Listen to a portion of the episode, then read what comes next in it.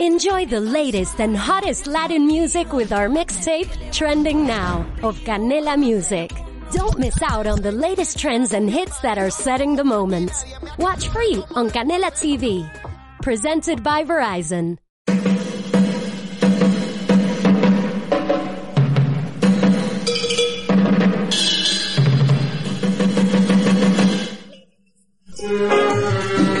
¡Ay morenos!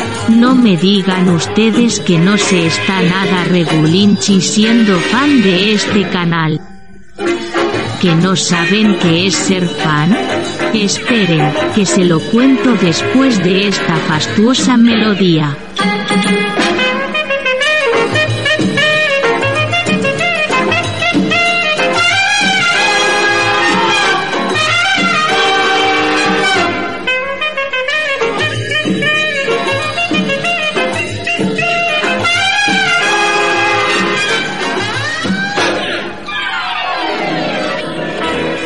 Como les decía, ser fan de este canal les permite escuchar en exclusiva los audios de los vídeos aparecidos en la plataforma de Raúl y David, además de ayudar con su aportación al mantenimiento de su plataforma. es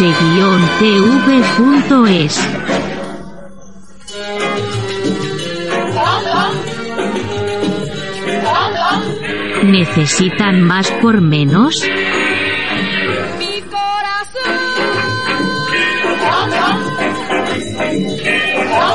No sean botontos.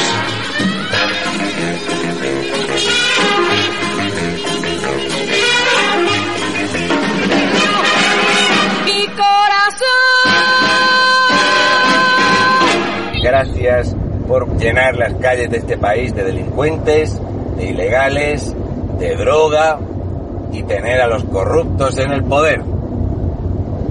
Qué gran labor hacéis. A ver si os fuerais todos a tomar por...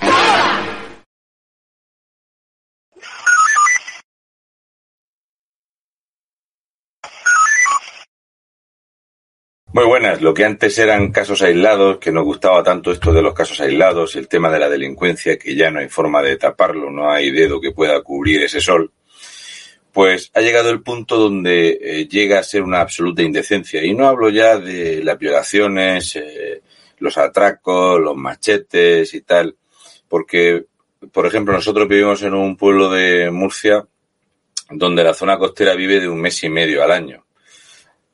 Ese mes y medio ahora mismo está siendo un desastre porque los fines de semana y por las noches ahora, en temporada estival, hay vandalismo. Las quemas de contenedores, los destrozos de mobiliario urbano, estas bandadas de chavales que no son españoles y que han entrado muchos de ellos en patera a la propia costa de Mazarrón y que tienen viviendas ocupadas de veraneo y que no han sido expulsados de esas viviendas, pues están vandalizando el pueblo. ¿Esto qué ocurre? Que la sensación de impunidad es tan grande que ahora mismo tenemos bandas con chavales mezclados, que unos son latinos, los otros son eh, marroquíes, la inmensa mayoría de lo que hay aquí, y chavales españoles, y hay muchísimos problemas de estupefacientes, pero muchísimos, es muchísimos. Y luego enfrente tenemos la solución a esto es la banda latina. Es complicado decir esto cuando uno está hablando de pueblos de Murcia que la gente se piensa que esto son cosas de las películas o esto pasa en Madrid. Hasta tal punto que un cura me ha pedido ayuda para denunciar la enorme red de prostitución y estupefacientes que tienen montados unos paraguayos, compinchados con unos brasileños que hay aquí en Mazarrón. Y todo el mundo conoce a estos brasileños porque son gente muy peligrosa.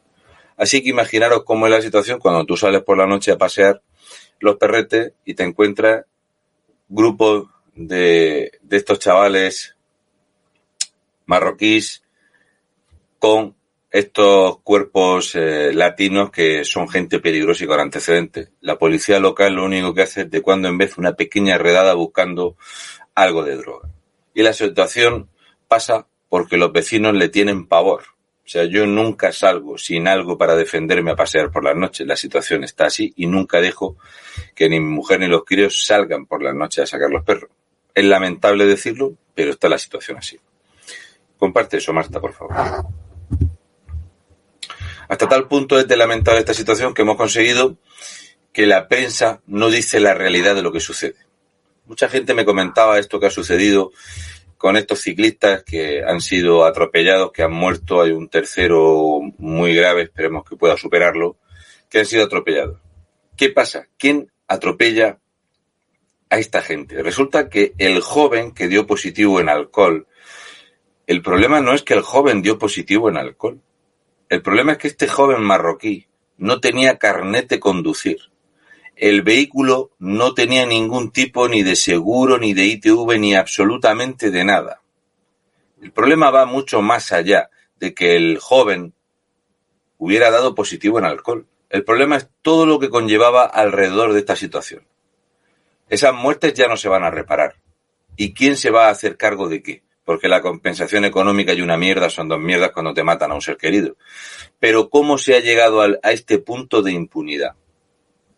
O sea, no llevaba absolutamente nada este chaval, porque saben que son absolutamente impunes en España.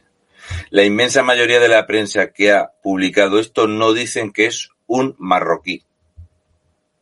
¿Por qué? Por esa ley no escrita que impuso a principios de los años 90 Felipe González Márquez de que no había, debido a los enormes problemas que tenemos en España de drogas y había una enorme problemática con los gitanos, que sabéis que no habréis visto vídeos por ahí que hablen de gitanos como los que yo hago, porque la gente les tiene pavor a señalarlo. Marroquí, etnias minoritarias, gente que fue, que al final pues sufre esto y terminan en muerte. Absolutamente nada. Y la prensa ya tienes que rebuscar en distintas publicaciones para poder encontrarlo. Una lástima lo que ha pasado, pero seguirán pasando estas cosas. Si hablamos, por ejemplo, de esto, que es algo que, mm, pues la gente como yo, que yo he pasado últimamente por allí, de hecho tengo bastantes conocidos en Irún, por eso esa red clientelar que tengo para poder sacar noticias de distintos sitios, porque a mí no me da tiempo, ni tengo vista, ni ojos en todas partes. Cuando a ti te dicen, desarticulan en Irún tres pisos supermercado de drogas que abastecían a clientes franceses. La Policía Nacional ha detenido a tres personas acusadas de traficar con cocaína, hachís y marihuana. Irún es la frontera que tenemos, esto los transportistas pasan muchísimo por Irún, y entonces pasas a Francia, ¿no? Y el control de la gendarmería francesa y la española es muy, muy laxo. De hecho, yo todas las veces que he pasado, solamente una vez nos pidieron eh, la documentación porque veníamos con un todoterreno militar eh, y un remolque grande y tal, y entonces pues les pareció llamativo, pero nada. El papelito, a mí ni siquiera me pidieron el DNI, solamente al conductor y no tienen ningún problema. Entonces eso es un lugar por donde pasa muchísimo dinero y pasa muchísima droga. Y los franceses vienen a comprarla a Irún. La pregunta es, ¿por qué no dicen aquí claramente que esto es y estos narcopisos son todos marroquíes? Todos los narcopisos que han desarticulado en Irún, todos los narcopisos son marroquíes. Si os acordáis cuando empezamos con el tema de la pandemia y todo esto y que Francia dijo que ya no acogía más y empezó a devolver y en Irún las ONG decían que habían fallecido ahogados dos pobres inmigrantes que se habían ahogado intentando acceder al, a Francia porque era la liberación, porque en España es una mierda de país. Luego se ahogó otro lo que no te dicen es que los que pasan por el río es porque van cargados de droga y no suelen ir en buenas condiciones. Esa parte la prensa siempre la obvia porque la ONG sabe que eso le repercute en decenas de miles de euros. Al final lo importante no es el muerto, es el negocio. Estos narcopisos montados son todos, absolutamente todos son marroquíes. Y si no hubiera sido porque los ciudadanos, los vecinos, gente mayor, se ha hinchado a denunciar esta situación, esto no se hubiera llevado a, a, cabo esta detención y estas inspecciones, porque aquí, por ejemplo, el robo que nosotros sufrimos, que Hemos visto que ha pasado en cuatro casas más exactamente el mismo tipo de robo que aquí. Sabemos quiénes son y se dedican también a los narcopisos. Y la Guardia Civil no ha actuado. Esto ha sido gracias a la, presión ciudadana que hay, porque esto es una vergüenza lo que está sucediendo en Irún.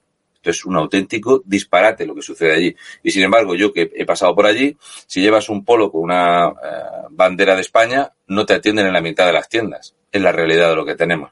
Pero sí, estos pisos eran todos marroquíes un clan familiar y una banda dominicana. ¿Sabéis lo que es un clan familiar? Pues un clan familiar es una familia gitana. ¿Qué pasa? Que decirlo así queda mal. Pero vender 15.000 euros al día de cocaína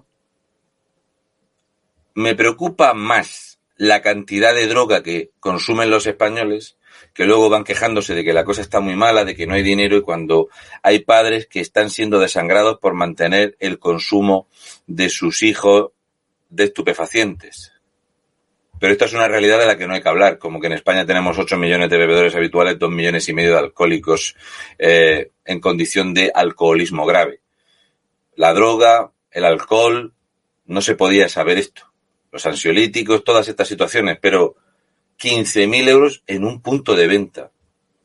Se estima que el consumo de cocaína mueve 80.000 millones de dólares en Europa al año, que se sepa. A mí no me cuadran mucho esas cifras, porque viendo las incautaciones que hay en, eh, España, creo que la cifra es bastante pequeña. Sin embargo, de lo que la prensa no se hace y los ciudadanos tampoco estamos muy preocupados es que este es el decimosexto artículo que habla en los últimos dos meses y medio de yihadismo en España. La Guardia Civil rescata en Bélgica a una menor española captada por un yihadista.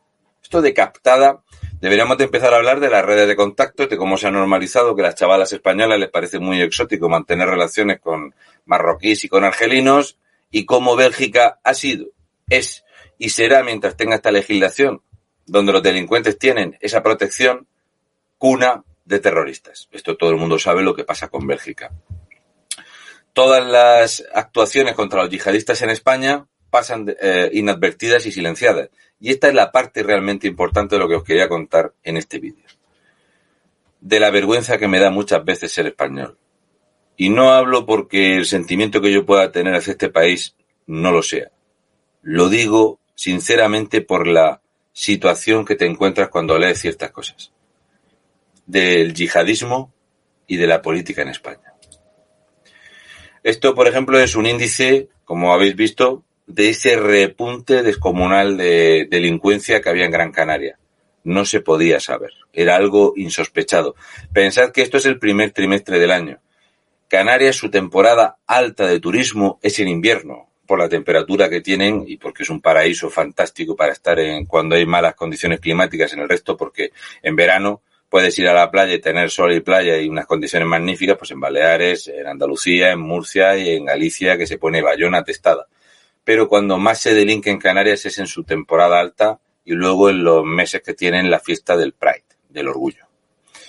A lo que yo me refiero es a esto.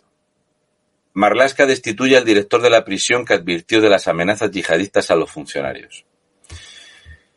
El último funcionario de prisiones que fue atacado cogieron la tapa de una lata de sardinas para intentar cortarle el cuello.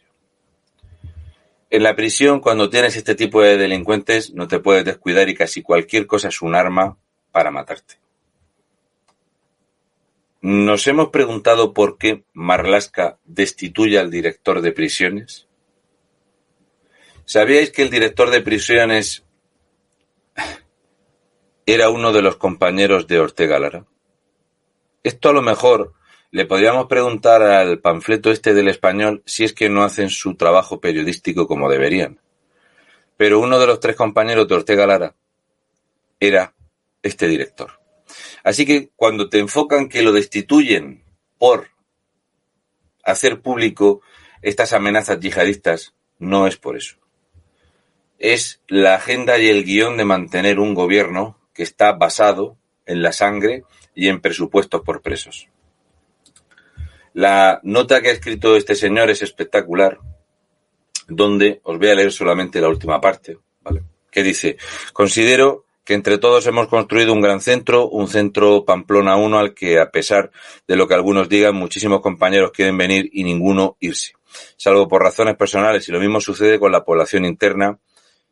A lo largo de todos estos años, todas mis actuaciones han estado dirigidas a conseguir la mejora del funcionamiento de nuestro centro, y cuando así ha surgido la defensa de mi gente, de mi plantilla, de vosotros, mis compañeros. Como he dicho al inicio de este escrito, ha sido una satisfacción y un privilegio ser el director de este centro y de unos grandísimos profesionales. Solo me queda desearos lo mejor en vuestra carrera profesional y en lo que es muchísimo más importante en vuestra vida personal. Esto es lo que firma el director después de que lo cesaran, eh, Marlaska, después de este suceso. ¿Qué pasa? Que cuando te pones a buscar las deudas que tenemos, tanto con Marruecos como con todo lo que ha sucedido con ETA, que va todo de la mano. Creo que la prensa debería hacer un poquito más sus deberes y buscar, porque casualmente las eh, cuando se cumplieron los 25 años del secuestro de Ortega Lara, casualmente es cuando se toma la decisión de fulminar a este, que era un señor que parece ser, por lo que dicen en prisión, que era un profesional de pies a cabeza. Así que esto no es ni más ni menos que otra venganza personal que tiene Bildu y que utiliza a Marlaska, que se ha convertido pues en la perrita de ETA y que se ha convertido pues en la perrita de todo lo que sucede. Y me gusta muchísimo esta imagen, porque yo soy de los que nunca defenderá a Margarita Robles. Y cualquier persona que se que quiera defender a Margarita Robles es porque no sabe los muertos que tiene el armario Margarita Robles.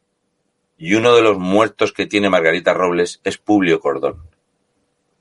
Entonces, a veces pienso que es que el español no se entera porque no se lo dicen en la tele, pero es que el español tampoco hace por enterarse quiénes son los que llevan 20, 30 años o 35 años merodeando por cargos públicos y llevan tantísimo tiempo eh, malmetiendo en la sociedad española y siguen medrando y amasando fortunas.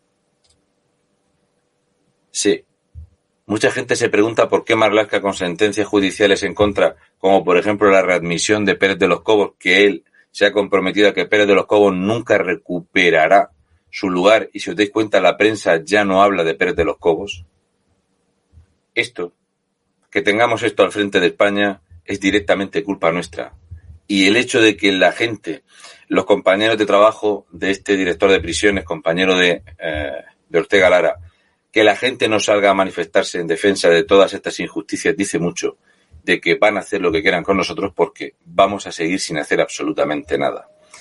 También culpar directamente a la prensa que pone el cazo y que cobran y viven en un 95 y hasta un 98% de sus ingresos son directamente publicidad institucional, hacen que las noticias sean absolutamente sesgadas, porque hace menos daño decir que el director es despedido por criticar o denunciar el yihadismo que realmente haber dicho cuál era la justificación que coincidía con el aniversario a exactamente igual que como se vengó Marlasca de Toña y Santiago cuando sacó a los asesinos de su hija justo en un aniversario del asesinato, porque Toña y Santiago le hizo un vídeo que se hizo muy viral diciéndole a Marlasca de todo.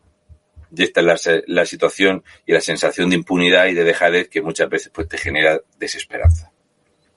Así que es bueno que recapacitemos al respecto de si lo que vemos en la prensa nosotros hacemos por intentar ir un poco más allá y buscar quiénes son. Muchas gracias.